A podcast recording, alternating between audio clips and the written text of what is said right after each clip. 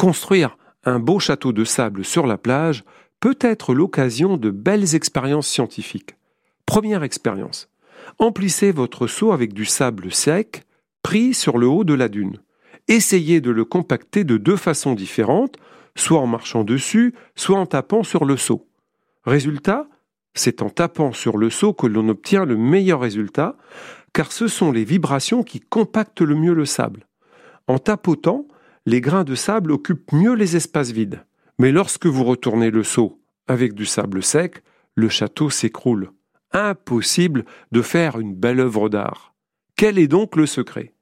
Il faut remplir le seau de sable humide et il faut tapoter tout autour du seau afin que le sable humide soit compacté au maximum. Une fois le seau retourné, il faut désolidariser le seau de son contenu en tapant une fois de plus dessus.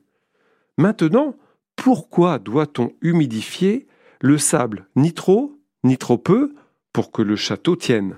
Ce sont les forces que les scientifiques dénomment les forces capillaires qui font que l'eau se place entre les grains de sable, créant des ponts entre eux. Les grains humides vont donc s'accrocher mutuellement et donner un aspect solide au sable. Vous savez maintenant tout pour réussir un beau château de sable avec vos enfants, comme quoi la science nous permet de découvrir des phénomènes tout en s'amusant.